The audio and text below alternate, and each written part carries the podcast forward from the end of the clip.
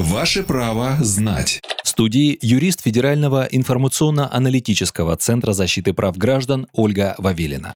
Ольга, вопрос из Казани. Как взять кредит на обучение с господдержкой?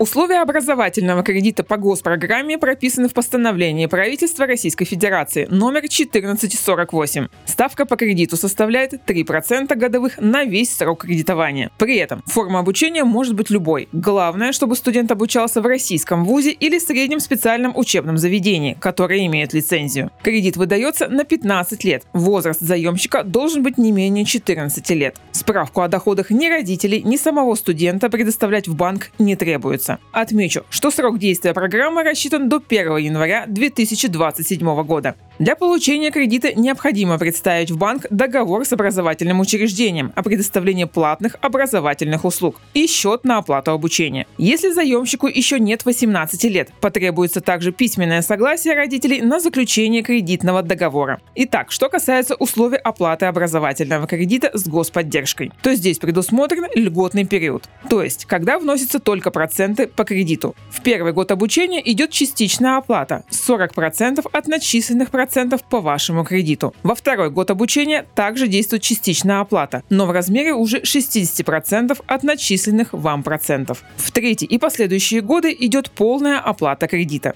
Важно знать, не во всех банках можно оформить кредит на образование с господдержкой. Для этого у банка должно быть специальное соглашение с Министерством образования на получение субсидий от государства. На сегодняшний день взять образовательный кредит с господдержкой можно только в Сбербанке. Правовую справку дала юрист Федерального информационно-аналитического центра защиты прав граждан Ольга Вавилина. Ваше право знать.